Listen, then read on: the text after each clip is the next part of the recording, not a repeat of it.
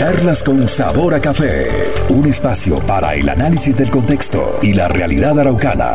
La opinión, análisis, crítica y debate con los protagonistas del panorama regional, nacional e internacional. Lo único que ha servido es para llenarse la barriga. Que Arauca ha sido abandonada desde hace muchos años. Estamos absolutamente divididos y diezmados aquí. Charlas con sabor a café. Más allá de la noticia. Charlas con sabor a café. Charlas con sabor a café. Bienvenidos.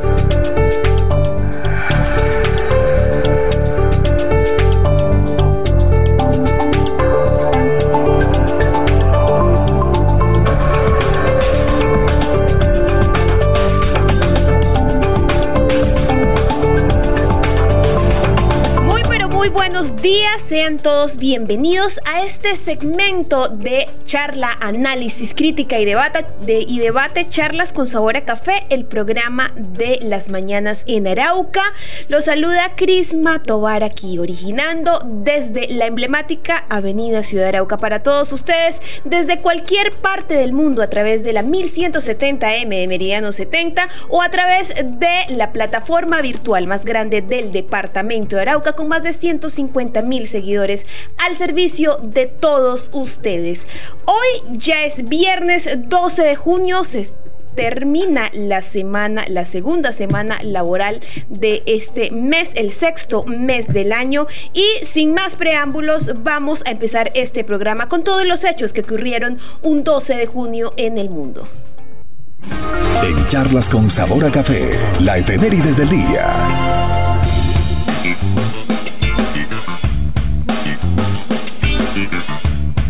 Hoy es el día número 163 del año. Quedan 202 días para que finalice el 2020.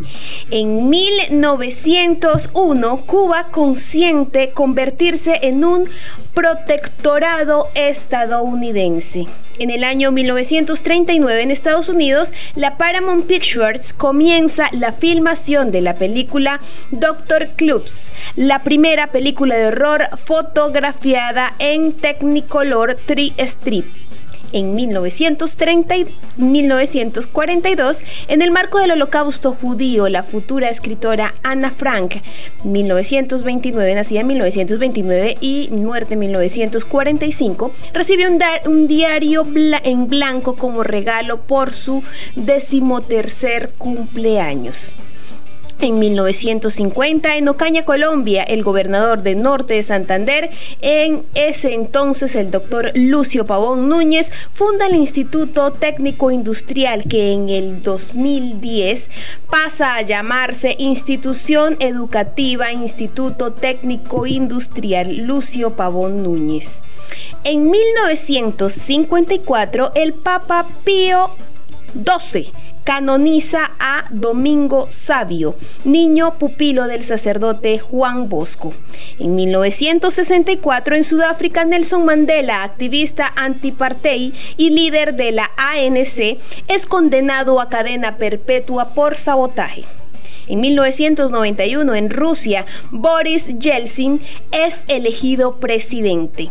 En 1991 también, la ciudad rusa de Leningrado recupera su antiguo nombre, San Petersburgo. En el 2007 sale a la venta la insulina inhalada. En el 2014, en Brasil comienza el Mundial de Fútbol 2014. Y ya en el año 2018, la cumbre de Estados Unidos y Corea del Norte de 2018 es realizada. Nacieron un 12 de junio, Adriana Lima, modelo brasileña. Y murieron un día como hoy, en el año de 1917, Teresa Carreño, pianista venezolana. También en el 2007 murió Tito Gómez, cantante de salsa puertorriqueña. Hoy celebramos el Día Mundial contra el Trabajo Infantil y el Santo Católico para hoy es San León III Papa. Nos vamos con las frases del día. En charlas con sabor a café, la frase del día.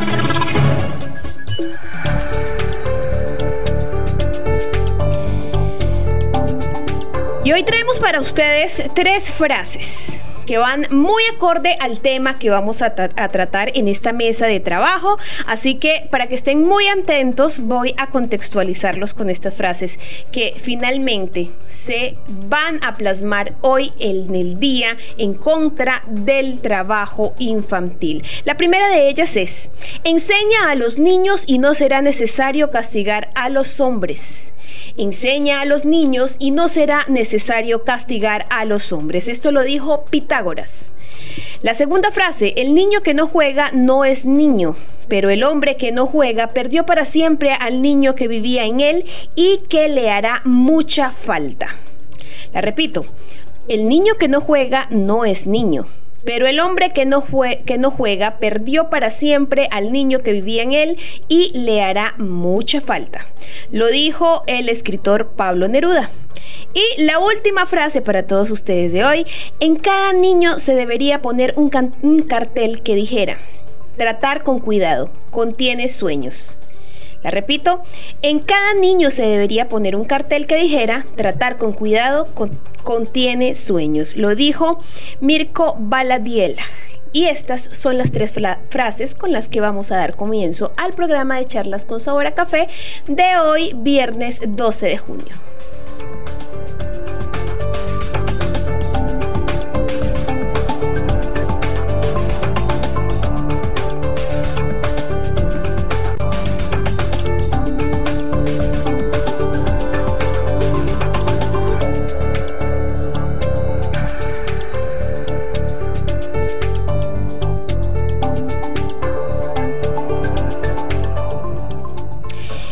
Bueno, y hoy de la mano de la red Orientamos Municipal Arauca vamos a realizar una escuela de padres manejo de emociones en cuarentena mediante una, eh, mejor dicho, con la presencia de una profesional bastante, pero bastante importante, muy conocedora de todos los temas. Voy a regalarles una introducción que nos envían directamente de la red Orientamos Municipal de Arauca.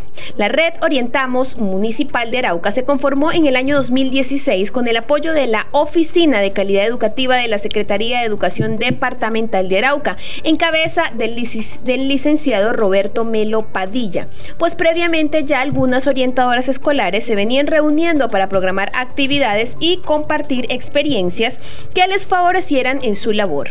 Desde entonces se pensó en la ampliación de la red a los municipios del departamento conformándose la red departamental con la participación de orientadores escolares de las demás instituciones educativas y ha contado con la vinculación de la Policía de Infancia y Adolescencia y la Fiscalía General de la Nación con el programa Futuro Colombia para la prevención del delito. También de la institucionalidad del Estado como las Secretarías de Gobierno y Educación Municipal, Casa Municipal de la Mujer, Red Papás, Mesa Departamental de Prevención de la Trata de Personas y la Red del Buen Trato con quienes se han articulado acciones para favorecer la educación integral y la protección de niños, niñas y adolescentes en las familias. Además de diversas ONGs internacionales como Save the Children, Consejo Noruego, la Organización Panamericana de la Salud, UNICEF, entre otras. Y hoy tenemos aquí en la mesa de charlas con sabor a café a la doctora Mariette Lozano, quien quien es especialista en psicología clínica, magíster en psicología jurídica, representante del campo de la salud, capítulo Santander Colsip, psicóloga Organización Panamericana de la Salud. Bienvenida, muy buenos días, doctora Mariet Lozano, ¿cómo está?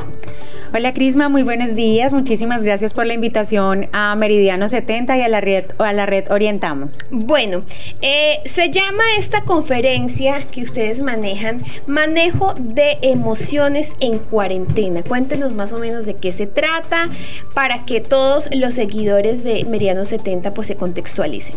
Bueno, claro que sí, la red Orientamos nos ha invitado el día de hoy a que como Organización Panamericana de la Salud le demos algunos tips a los padres de familia, a las madres que son cabeza de hogar y que en esta época de cuarentena han tenido que eh, permanecer en casa con sus hijos, con sus hijas, eh, unos tips que están relacionados con cómo cuidar sus emociones, con cómo manejar un poco... Eh, esa frustración por no poder salir a jugar, porque los espacios de recreación, de juego, de diversión de sus hijos e hijas generalmente se dan en el entorno escolar.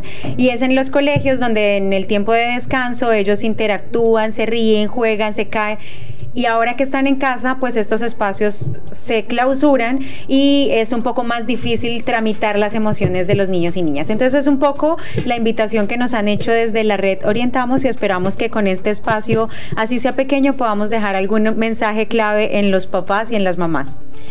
Bueno, doctora, em, se dice que los niños aprenden jugando. ¿Cómo aprenden en estas circunstancias donde no tienen la libertad de jugar? De pronto podrían pensar los padres de familia que eh, al estar los niños y niñas todo el tiempo en casa no pueden aprender a través del juego, pero allí es donde juega un papel importantísimo la creatividad que nosotros como adultos tenemos, porque cualquier espacio, así sea dentro del hogar, puede convertirse en un escenario de juego.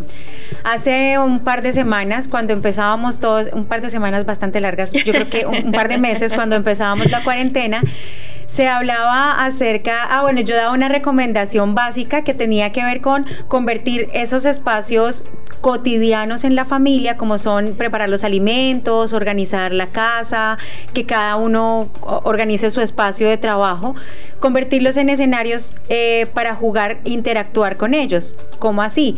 Y no necesitamos tener muchos recursos a nivel económico, sino ser muy creativos, muy creativas. En esa medida, por ejemplo, si los niños y niñas están por ahí aburridos y es la hora en que yo voy a ayudar o mi esposo o mi pareja va a ayudarme a hacer el, desayuno o lo vamos a hacer juntos, pues los invitamos a ellos y con unas eh, hojas de papel normal, del cuaderno o de blog, les hacemos unos gorritos de chef para que ellos sientan que están jugando y los vinculamos eh, de una vez a los quehaceres de la casa. Entonces creo que esto es muy importante. Es empezar desde, desde el mismo hogar a que nosotros como adultos podamos darle esa chispa de creatividad y de emoción a los espacios de los niños para que ellos no sientan de una manera tan pesada la cuarentena. Entonces, en esa medida, eh, creo que es muy importante que los papás tengamos claro una, un concepto y es que es una emoción. Y la emoción tiene que ver con una respuesta del niño, la niña o el adolescente eh, que tiene un proceso que parte de lo cognitivo, de lo, eh, de lo mismo, no sé, fisiológico y que puede repercutir de manera positiva o negativa en la forma como se relaciona con el contexto. Entonces hay unas emociones muy básicas, unas emociones que nosotros podemos catalogar como primarias y esas emociones son la felicidad, la tristeza, la sorpresa, el asco y el miedo y la ira. Entonces, estas em, emociones primarias son como las emociones básicas que estos niños y niñas experimentan. Pero continuamente se ha hablado de enseñarles a controlar sus emociones. Y yo creo que allí es donde debemos hacer el primer cambio desde nuestros hogares, porque no se trata de controlar las emociones, sino de saberlas gestionar. O sea, no es convertir a nuestros hijos e hijas en unas ollas o unas ollas de presión que todo el tiempo están al fuego ahí recibiendo y recibiendo estímulos del ambiente y están contenidos y contenidos, porque Crisma, no sé si tú sepas cocinar, pero si, si todos sabemos que ponemos una olla, una olla a presión al fuego y la dejamos todo el tiempo al fuego y no le levantamos el pitico, ¿qué pasa? Estalla. Estalla, exacto. Mm. Lo mismo ocurre con los niños y niñas. Si todo el tiempo los estamos controlando, conteniendo, pues hay un punto en el que ellos van a estallar. Lo que tenemos que hacer es validar las emociones que ellos están experimentando, o sea, validarlas significa darles un lugar. Y darles un lugar es, si me dice, lo que pasa es que... Eh, que el, niño o la niña te diga, lo que pasa es que me siento triste porque no puedo jugar con, con mis amigos en el colegio. Entonces démosle un puesto a esa tristeza y digámosle, mira, yo sé que estás triste por no poder jugar con tus amigos, pero te propongo que te presto, por ejemplo, el celular un momento y les hacemos una videollamada para que los veas. Entonces es como en medio de las posibilidades que tengamos, porque sabemos que hay papitos y mamitas que no tienen las mismas posibilidades económicas, tratemos de, de construir un entorno bonito, sobre todo porque tú decías algo muy importante dentro de las frases con las que arrancabas el programa, y es que estos seres pequeñitos realmente están cargados de sueños. Y cuando los niños, a mí me buscan muchos papás para decirme, doctora, por favor, una consulta, porque es que no lo puedo controlar, porque es que es grosero, porque es que es pataletoso. Y yo los miro y me doy cuenta que en gran parte y en gran medida todo lo que le ocurre a los niños y niñas es consecuencia de la forma en como nosotros como adultos nos relacionamos con ellos. Entonces tengamos muy en cuenta que si yo trato con amor a mi hijo, a mi hija, y le enseño a expresarse con amor, ella puede hacerlo o él puede hacerlo. Pero si yo le enseño a través del grito, del insulto, del uso de palabras descalificantes para todo lo que hace, pues en esa misma forma él y ella van a empezar a interactuar con, con su entorno. Entonces creo que esa sería una primera pauta importante y es eh, vigilar y cuidar muy bien la forma en cómo nosotros como adultos nos estamos relacionando con, con los niños con los adolescentes porque no es tan cierto que todos los adolescentes tengan problemas de comportamiento. ¿sí? Esto es también una consecuencia de cómo les hemos acompañado durante su proceso de desarrollo. Entonces, fijémonos que hoy lanzamos una piedrita y esa piedrita fue decirle a nuestro hijo o a nuestra hija, de verdad que esa letra suya es muy fea, no va a ser capaz. Y con que yo le diga no va a ser capaz, eh, eh, en su mente se empieza a grabar como si fuera un sello, entonces en todo lo que empieza a hacer es, no mami, yo no puedo hacer las arepas porque yo no soy capaz no mami, yo no tiendo la cama porque yo no soy capaz. Y ahí eh, él empieza a legitimar en su existencia algo que tú le dijiste en un momento de pronto de ira, de descontrol, eh, de desesperación, porque no estábamos acostumbrados a tenerlos todo el tiempo en casa y eso también genera unos cambios lo soltaste, lo soltaste en medio de ese malestar y ahora se vuelve en una consecuencia, ¿cierto? Genera una consecuencia en su comportamiento y en su, en su relación con el entorno. Entonces creo que allí tendríamos que revisarlo muy bien.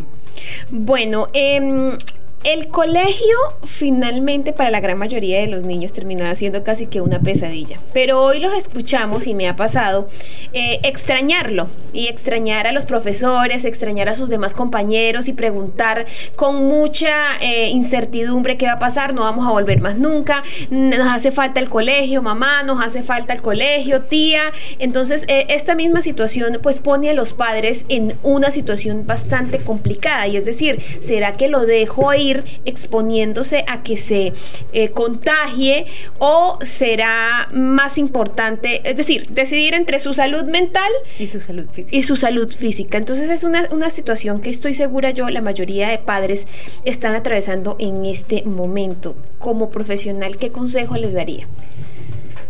Primero, hay que pensar en cómo manejar nuestra propia incertidumbre como adultos, porque todo lo que nosotros sentimos, pensamos y, sin darnos cuenta expresamos a través de nuestros gestos, a través de nuestras mismas palabras, ellos lo perciben. De hecho, siempre las mamás y los papás han dicho algo y es que los niños son como esponjas, porque lo absorben todo del entorno. Entonces, si tú personalmente sientes malestar y sientes demasiada ansiedad e incertidumbre por no saber cómo va a ser este proceso de retorno a la normalidad, y lo digo entre comillas porque va a ser una nueva forma de relación, eh, unas nuevas dinámicas sociales en cualquiera de los entornos.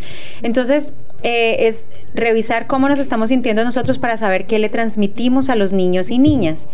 En ese sentido, eh, creo que algo muy importante es estar muy bien informados. Continuamente la Unidad Administrativa Especial de Salud del departamento, eh, los hospitales, las EPS, nosotros como Organización Panamericana de la Salud y a nivel nacional el Ministerio de Salud y Protección Social están sacando continuamente lineamientos, boletines informativos y es allí donde debemos recurrir para encontrar información fidedigna que nos permita con claridad saber cuál va a ser el proceso. Si yo, como papá o como mamá, decido enviar a mi hijo e hija al colegio, pues cuáles son esas medidas de cuidado que el colegio debe garantizar y que yo también debo garantizar.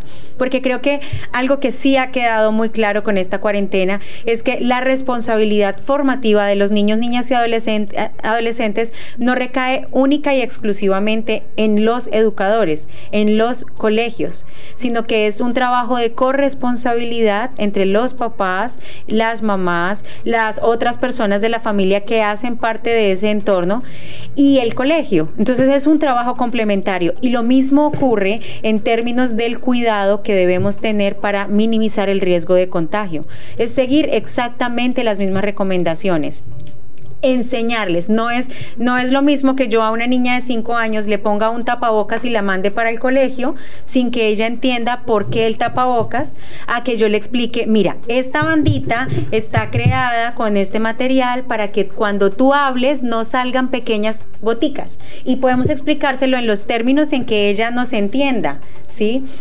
Porque eso es muy importante, que los niños también tengan claridad de qué ocurre a su medida, pero que conozcan la información y sepan cómo manejarla. Sepan, por ejemplo, que lavarse las manos no es solamente antes de, porque antes les enseñábamos de esa manera que hay que lavarse las manos antes de comer, después de ir al baño y ya, sino que en la medida de lo posible que es lavárselas cada vez que no tenga un contacto o por lo menos cada dos horas y si no, cargar nuestro gel antibacterial eh, o alcohol glicerinado, como lo llamen ustedes, para que estén continuamente haciendo limpieza de sus manos. Entonces, no se trata en este momento de decirles, enviémoslos al colegio de una vez o no los enviemos porque nos da temor que se contagien. No, es tomemos las cosas con pausa, esperemos hasta el momento, tenemos una fecha eh, que está estipulada por el gobierno y esperemos a ver cuáles son las medidas que se empiezan a gestar en articulación de las instituciones educativas y el gobierno para tomar la decisión. Pero recordemos que la base de esa decisión debe ser la información clara a través de medios de comunicación que transmitan eh, de manera fidedigna esta información y no a través de esas falsas noticias eh, o, información que realmente no, no tiene nada de validez y que muchas veces se circula por redes sociales de manera irresponsable. Creo que eso sería importante, Crisma. Bueno, em, aquí ya hay muchas personas que nos están enviando sus saludos, están dejando los comentarios. Les recuerdo que pueden perfectamente llamar a la línea 885-2824 si tienen alguna inquietud, si quieren compartir alguna experiencia, también nos pueden dejar su mensaje aquí debajito en la caja de comentarios de esta transmisión.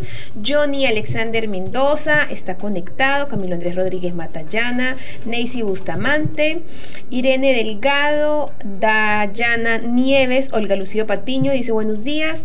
Eh, preguntan por lo que pasó anoche, ya estamos averiguando al respecto. Lady Gutiérrez dice feliz y bendecido día para todos, gracias por este espacio de aprendizaje. Maribel Ángel dice, bueno, también etiqueta a otras personas. Jonathan Torres, Clara Victoria Pinzón, buenos días, gracias por este espacio de enseñanza. Centro Educativo Santo Ángel dice buenos días. Centro Educativo Santo Ángel presente, Pedro Niño Sequera, Luis Luz Infante, perdón. Angie Cáceres dice Institución Educativa Matecandela presente. Elsie Elena Ariza, buenos días, acudiente de la Institución Educativa Normal María Inmaculada.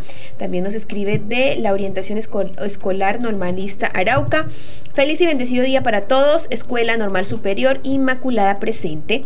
Lady Gutiérrez, de parte del Colegio María, María Montessori Arauca, presente, presente. Eilene Pac, buenos días, acudiente del Francisco José de Caldas, eh, Clara Victoria Pinzón, Institución Educativa Caldas, sede central, Ramona Carmen, feliz día, acudiente del Colegio Francisco José de Caldas, Sandra Rocío, Esmeralda Fernández, de parte de la Institución Educativa Santander, Juliana Parra, Maleja Sainz, María Eugenia Jaime dice buenos días, un saludo muy cordial a todos y todas, especialmente a la comunidad educativa caldista. Ángela Hunda dice buenos días, em, saludos. Eh, perdón, buenos días, estudiante Francisco José de Caldas, grado noveno, están muy activos. Yamari Yepes, em, de, la institución educativa Matecandela. María, Isabel Benítez, la profe Mari, dice excelente tema y programación. Gracias por el apoyo y colaboración de charlas con sabor café y Meridiano 70. Doctora Lady María Lozano de la Organización Panamericana de la Salud con la red Orientamos Arauca. Stephanie Cáceres también.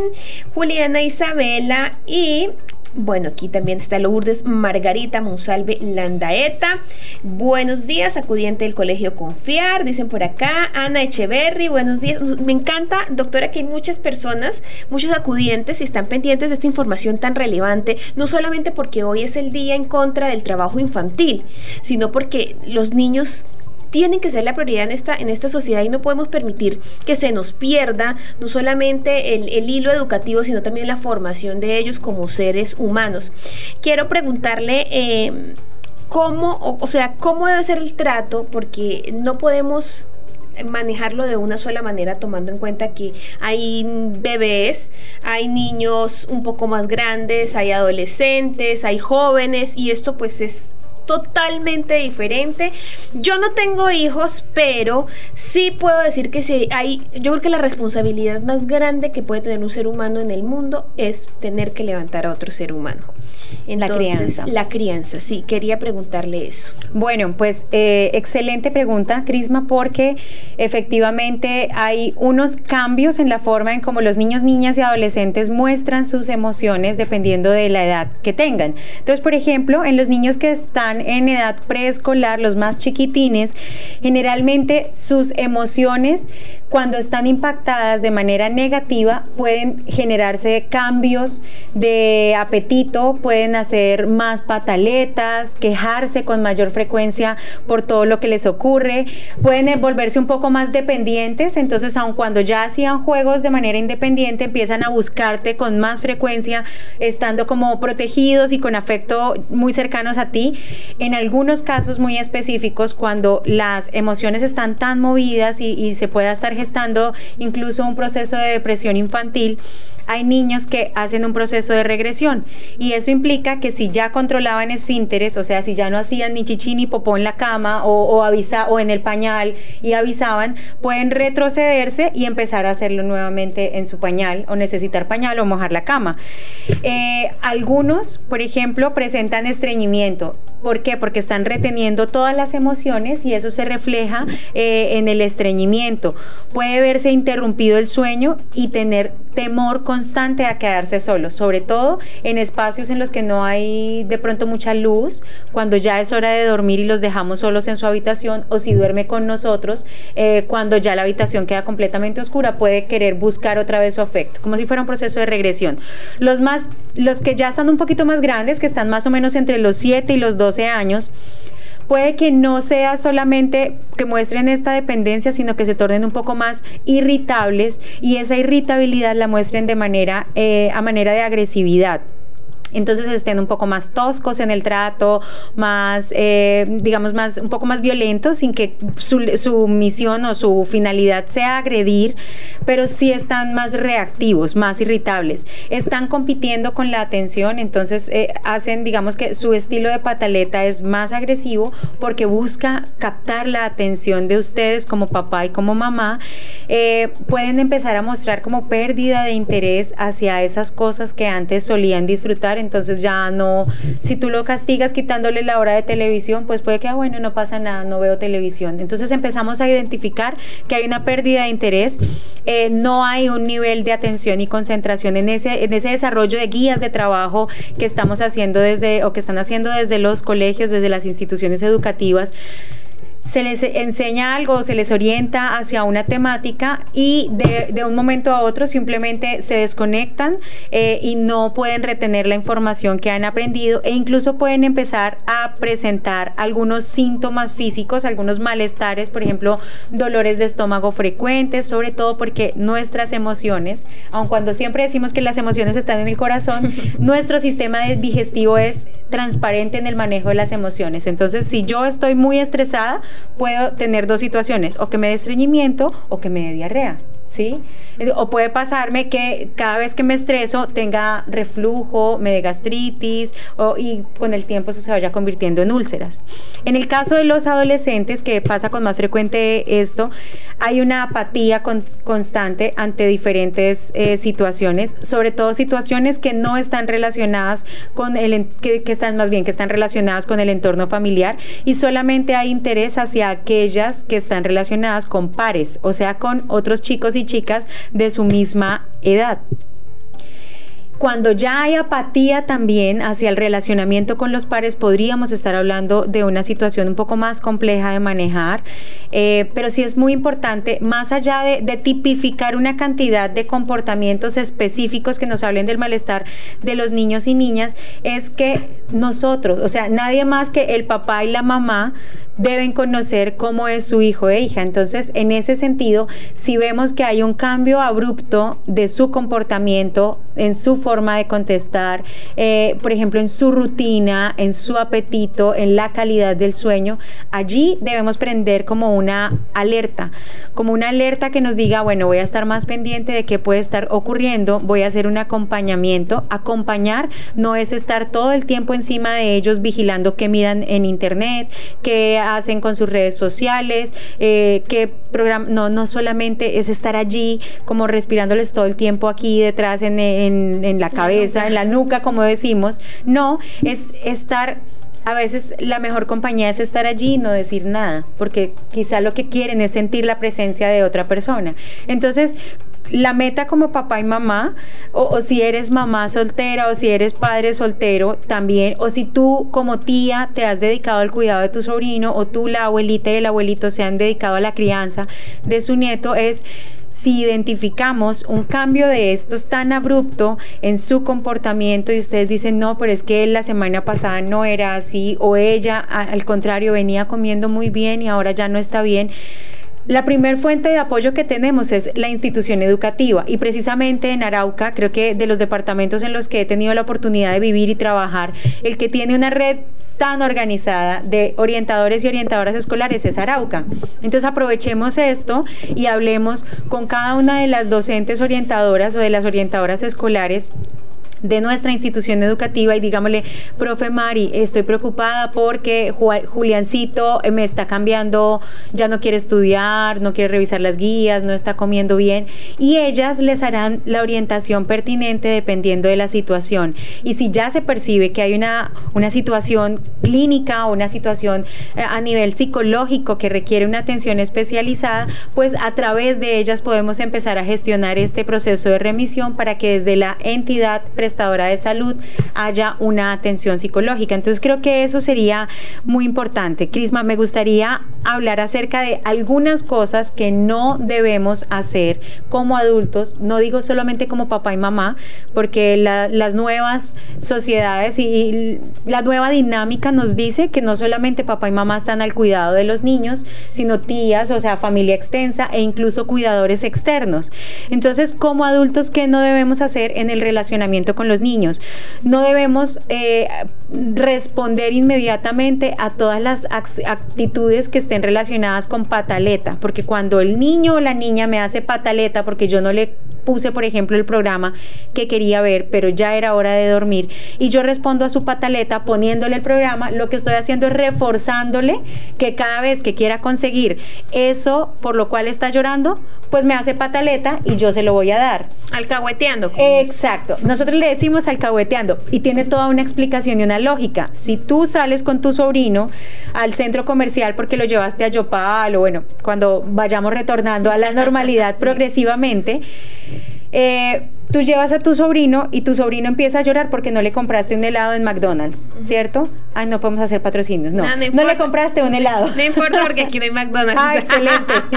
Entonces no le compraste el helado. Y él empieza a llorar y se tira al piso y patalea y patalea y tú estás abochornada. Porque todo el mundo te mira y dice, uy, qué pena, que ¿sí? Entonces tú para calmarlo, ¿qué haces? Compras el helado. Le compras el helado y se lo das. Eso inmediatamente le envía un mensaje al niño diciendo, ah, ah, cada vez que no me den lo que yo quiera, hago este show y lo consigo. Entonces no debemos responder inmediatamente a las pataletas. Tampoco tenemos que irnos al extremo de si está nuestro bebé o, o nuestra bebita llorando en la cuna, dejarla llorar dos horas. No, No, porque entonces también estamos abandonándola, la estamos dejando ahí como con, con su llanto y no sabemos si sea porque esté, porque necesite cambio de pañal o porque esté pidiendo comida. Entonces, como que a medida que van creciendo, nosotros vamos empezando a comprender cuál es su dinámica. No utilizar el castigo físico, ¿sí? Es muy importante porque si yo le enseño a un niño, a una niña, que cuando está haciendo algo mal, yo le doy una, un puño, le doy una palmada, le doy un correazo, está aprendiendo que la forma en cómo se corrige a las otras personas es a través de este mecanismo y eso va a hacer que sus relaciones se vuelvan violentas. Entonces, eh, fundamental no utilizar el castigo físico, no mentir para calmar, o sea, sí, sí, sí, ya no te preocupes, mañana te voy a mandar al colegio no lo podemos mandar al colegio todavía. Entonces no les digamos mentiras, digámosles, mira, sí, yo sé cómo te estás sintiendo, sé que, que extrañas ir a jugar al colegio, que extrañas a tu profesora, pero por el momento todavía no podemos. Esperemos a que vaya cambiando la situación y cuando sea oportuno vas a ir al colegio de nuevo. ¿Mm? No le estamos mintiendo, pero tampoco le estamos no le estamos generando como la expectativa inmediata de resolver su petición.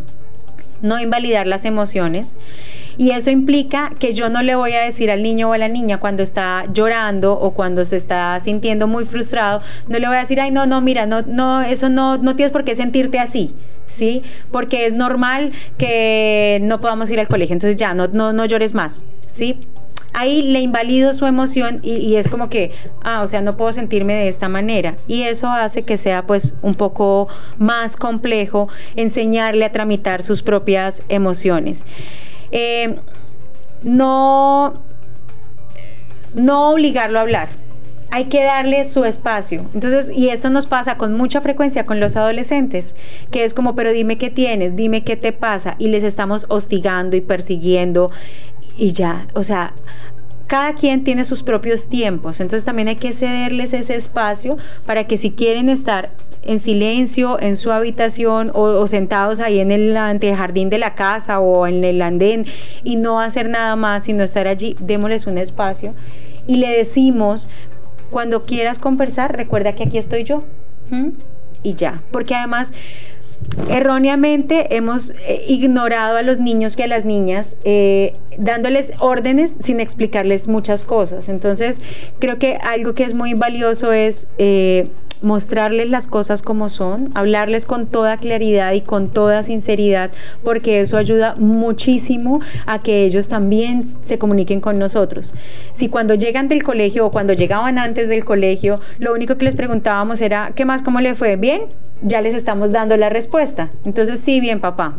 Y ya se acaba el diálogo. ¿Sí? Es muy diferente así yo como tía, por ejemplo, porque yo tampoco soy mamá, yo soy tía, entonces yo le pregunto a mi sobrino, ¿y qué hiciste divertido hoy en el colegio? Entonces ahí ya le hice una pregunta que permite que Juan Esteban me cuente a mí muchas cosas en torno a lo que hizo en el colegio que le pareció divertido. ¿Sí? Ahora que ya no está yendo al colegio, sino que ve sus clases en casa, yo le pregunto, ¿y qué, taller te pusieron, por ejemplo, de inglés? Y entonces él empieza a repetirme las palabras que le están enseñando en preescolar. Entonces, digamos que eh, establecer esta comunicación abierta con ellos permite que en la misma medida ellos y ellas puedan hablar de sus emociones con tranquilidad y no se acostumbren a reprimirlas. Y estoy segura que si tú tienes una sobrina y tu sobrina ve que cada vez que tú te sientes mal, te vas y te encierras a llorar sola en tu habitación, ¿qué es lo que ella va a aprender? A que cuando esté mal se aísla en lugar de buscar apoyo, ¿sí? En cambio, si ella te pregunta, tía, ¿por qué estás llorando? Y tú le dices, porque hay, me está pasando, pues obvio, no tenemos que contarles todas las cosas porque hay cosas que ellos de pronto no pueden alcanzar a entender dependiendo de la edad en la que estén. Pero si tú les dices, mira, me estoy sintiendo mal porque tuve una dificultad en el trabajo y cuando me siento mal, lloro y descanso. Entonces le enseño a ella que si está cargada emocionalmente puede llorar y sentirse mejor y va a descansar. Entonces creo que es, es empezar a construir esta comunicación fluida con ellos, de dejarles ser. Bueno, también hay, hay dentro de, este ejercicio una, una, herramienta que yo he descubierto en mi, en mi rol de tía y son las mascotas. Las mascotas terminan convirtiéndose en, digamos, bueno, la palabra herramienta suena muy materialista, pero sí son muy importantes para los niños en casa.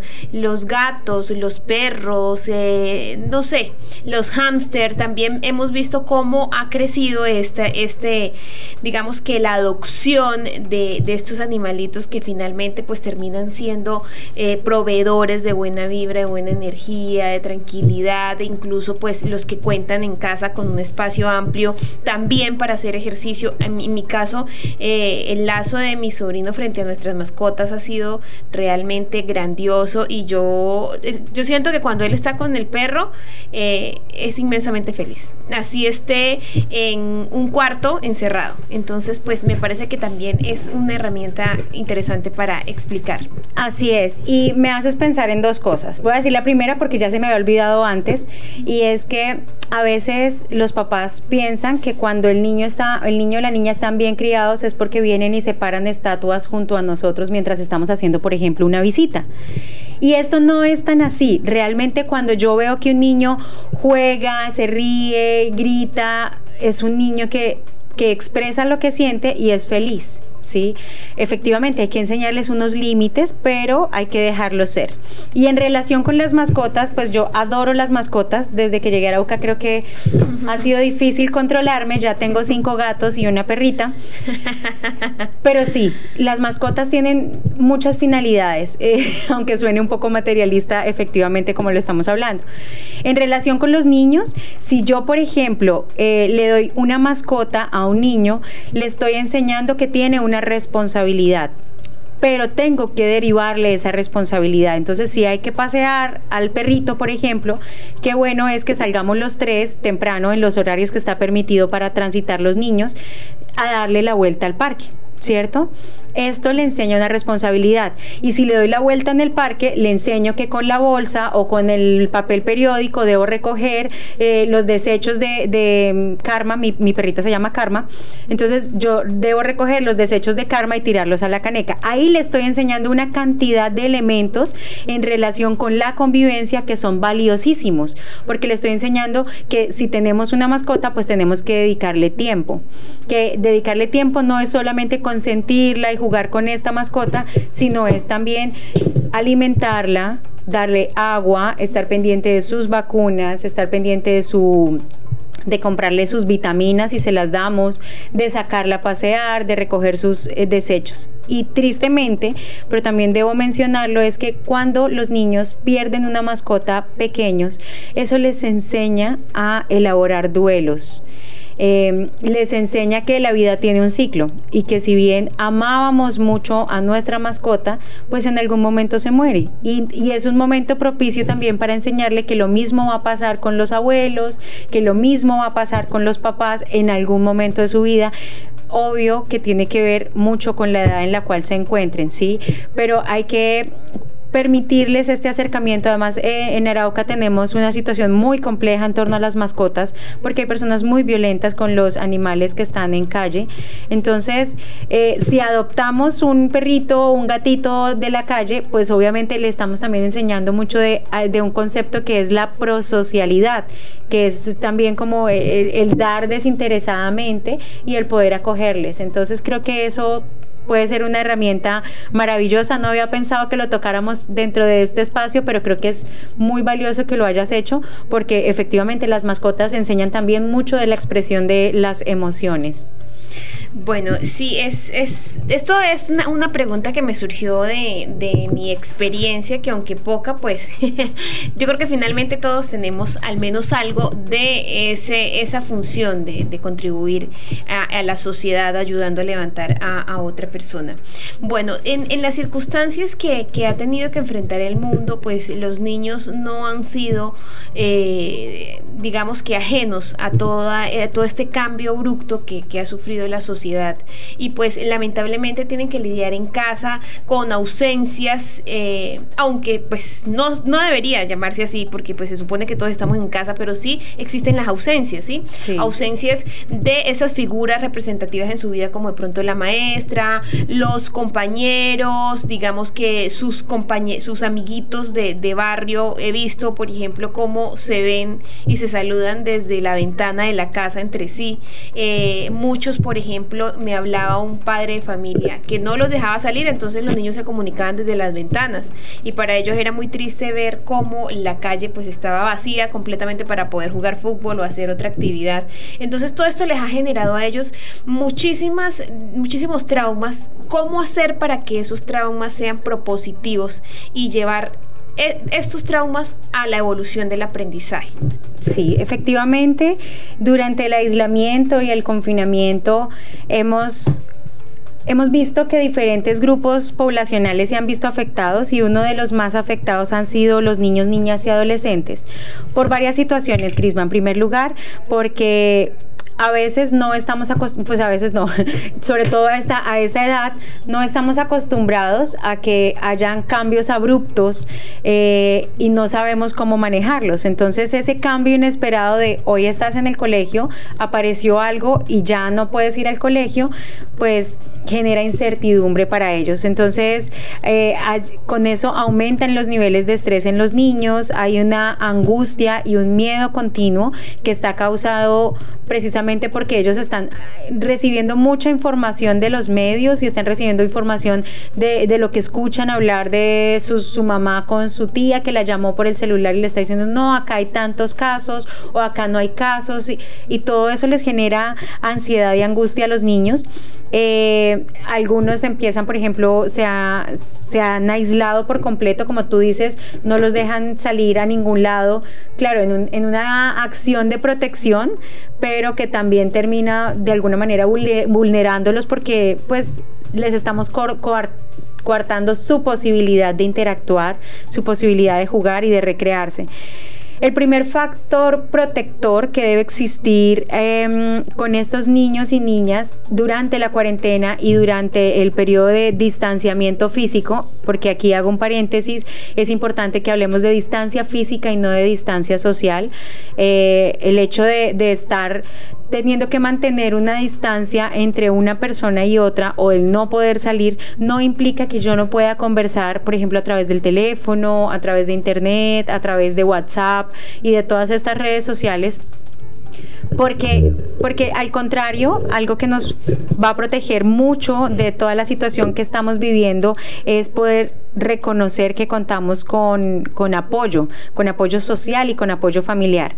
Entonces, eh, la familia debe ser el espacio donde se cultivan todas estas estos elementos culturales y sociales que permitan al niño cuidarse eh, y por eso la familia es el principal factor de apoyo para nuestros niños y niñas. En ese sentido, es importante que dentro de la familia haya una calidad afectiva, o sea, que también se exprese afecto, se exprese amor y, expresar amor no es solamente decir, hijo, te amo, que tengas buena noche, no, es, es que en medio de mis posibilidades económicas yo le prepare una agua panela con todo el amor y se la dé una agua panela y un pan y le diga, mira, te amo y cuídate y estos son tus alimentos y descansa y, y eso también es amor.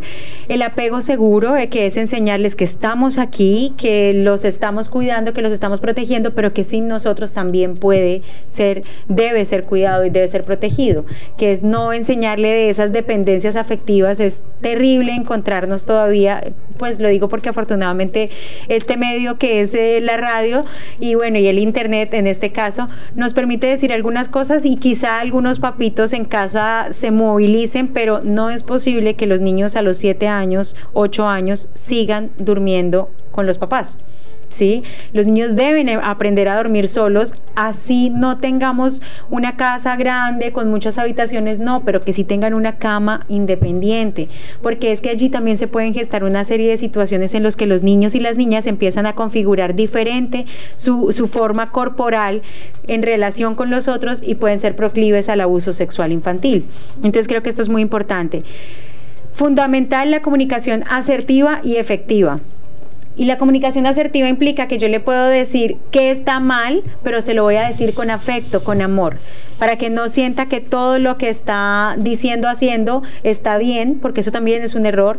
No, no puedo decirle que todo está a sus pies y que todo lo que quiere lo va a conseguir, que es también difícil porque entonces les enseñamos a ser egocéntricos y, que ellos son el centro de nuestros universos y no, digamos que no es muy favorable para, para su desarrollo. Con ellos, si están en casa, si estamos con todas las medidas de cuidado, pues qué importante es eh, el contacto piel a piel, ¿cierto? Pues si es mi hijo y yo sé que tengo toda la seguridad de estar bien y de no tener un contacto de riesgo, pues también enseñarle ese contacto y enseñarle con quién puedo tener contactos directos, piel a piel, y con quiénes no debo hacerlo. Y sobre todo enriquecer mucho ese entorno en el cual se están desarrollando. Creo que eso es fundamental. Nosotros como Organización Panamericana de la Salud tenemos cuatro elementos que son importantísimos mantener durante el tiempo de cuarentena, durante el distanciamiento físico. El primero es la información y esa información que yo recibo en mi calidad de adulta, debo saber cómo transmitírsela de manera efectiva y de manera asertiva. Eh, para que también ellos conozcan cuál es la situación que se está viviendo. No hay nada que genere más incertidumbre que la desinformación y por eso juegan un papel tan importante los medios de comunicación como este que nos está posibilitando el espacio. La seguridad y confianza, que debe ser una característica del entorno familiar, eh, explicarles, por ejemplo, por qué del aislamiento, por qué del, más que del aislamiento, del distanciamiento y de estas medidas de cuarentena de higiene, de limpieza y desinfección que debemos mantener y acompañarlos en el espacio de escolaridad, o sea, las, las docentes, los docentes, eh, los orientadores escolares, tienen una preocupación muy sentida y es qué acompañamiento están recibiendo los niños en casa durante el desarrollo de estos de estas guías de trabajo independiente y de qué manera eh, los papás también están asumiendo el, estar allí, el explicarles para que el aprendizaje se dé. Ayer precisamente teníamos un taller con, un colegio de Saravena y, una de las preocupaciones que manifestaba uno de los docentes eh, era precisamente, bueno, yo hago las guías con toda la dedicación, pero no sé hasta qué punto los estudiantes que tienen alguna dificultad en aula, pues esa dificultad se acentúe más en casa por la falta o no o no exitoso acompañamiento de parte de los papás. Y ahora mencionabas las personas que están conectadas en línea. Me encanta, por ahí estaba conectado el Colegio Santo Ángel, con ellos tendremos un taller para docentes el día martes. Eh, también lo estamos haciendo online, así que si algún colegio está interesado en que hagamos una, un taller para docentes o un taller para, para padres de familia específico para ese colegio, podemos gestionarlo a través de la red Orientemos del Colegio Colombiano de Psicólogos que está haciendo esta alianza estratégica con la Organización Panamericana de la Salud.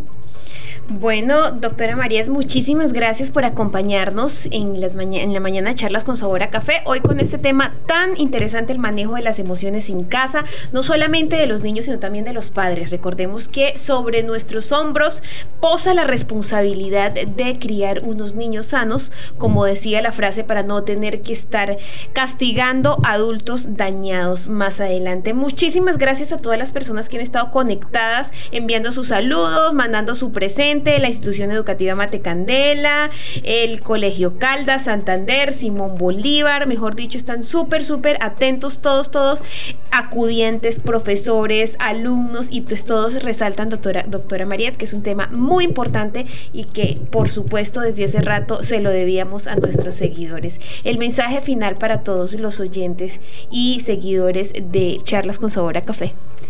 Bueno, yo pienso que para concluir, después de todo lo que he hablado, que sigue faltando, porque yo a mí me quedaron aquí, me quedaron varias, varias preguntas pendientes. Ok, el mensaje sería eh, precisamente que reconozcamos como adultos la responsabilidad que tenemos en enseñarle y mostrarle a través de nuestra propia actuación, em, cómo se deben tramitar las emociones. No es controlarlas, no es retenerlas, es saberlas expresar en el momento adecuado y de la manera adecuada. Enseñarle a nuestros niños y niñas que todo lo que se sienten es legítimo y que deben expresarlo. Entonces es también construir en el entorno familiar una comunicación efectiva.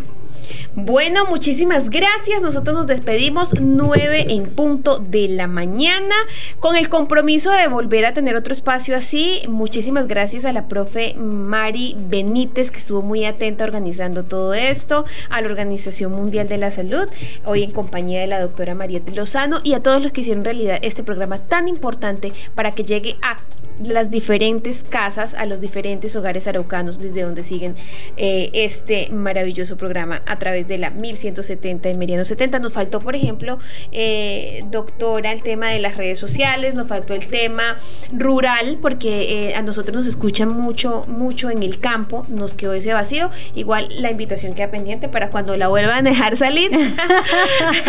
ya, ya podemos salir, ya estamos. Bueno, entonces vamos a quedar porque de verdad nos quedó faltando eso. Excusas a, a nuestra audiencia rural que son muy importantes para nosotros, pero entenderán que estos temas dan para hablar, mejor dicho, programas enteros. Así que muchísimas gracias por seguirnos, muchísimas gracias por reportar sintonía, por estar súper atentos. Un abrazo enorme. Cerramos esta semana charlas con sabor a café, por supuesto con el compromiso de que la próxima traeremos grandes temas de interés para todos ustedes en casa. Un abrazo enorme, un beso maravilloso, feliz puente festivo, disfruten de su familia anden con muchísimo cuidado. Cuando digo anden, sé que no van a poder salir mucho, pero sí, por favor, cuídense muchísimo. No queremos el martes tener que venir aquí con tragedias que enluten este departamento. Un abrazo fuertísimo. Feliz puente festivo. Dios lo bendiga y sigan en compañía de la radio que se siente y se ve. Meridiano 70. Chao, chao.